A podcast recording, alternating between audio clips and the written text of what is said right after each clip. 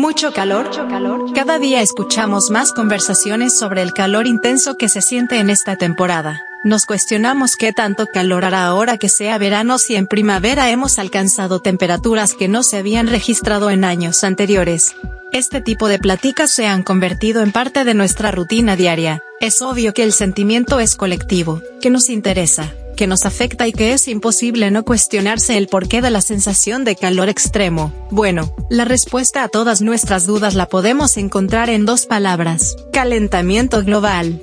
Según diversos estudios científicos, se ha demostrado que el planeta se ha calentado un 1,1 grados grados centígrados desde el periodo 1850-1900 hasta la actualidad, y esto continúa en aumento debido a las emisiones de gases de efecto invernadero de las actividades humanas. Pero, ¿qué significa esto?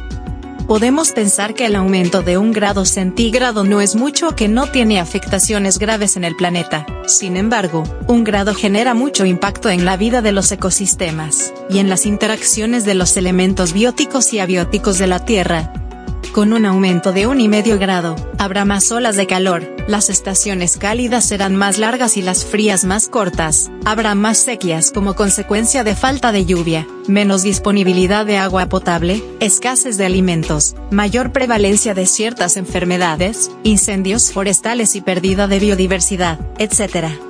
Ahora bien, también se ha expresado científicamente que existe la posibilidad que la temperatura de la Tierra aumente 2 grados en los próximos 20 años, lo que significa que los eventos anteriormente mencionados y principalmente los de calor extremo, serán más frecuentes y se llegará a niveles de tolerancia crítica para la salud y la agricultura.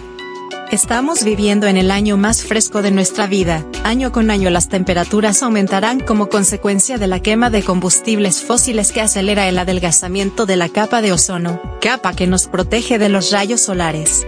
Esta capa al ser cada vez más delgada, provocará que el calor entre con mayor facilidad a la biosfera, si bien, algunos recursos naturales como los árboles son los encargados de amortiguar el calor, y absorber la luz solar para realizar procesos fotosintéticos, nuestro crecimiento e idea de desarrollo nos ha hecho deforestar, y destruir los ecosistemas que nos pueden salvar del intenso calor.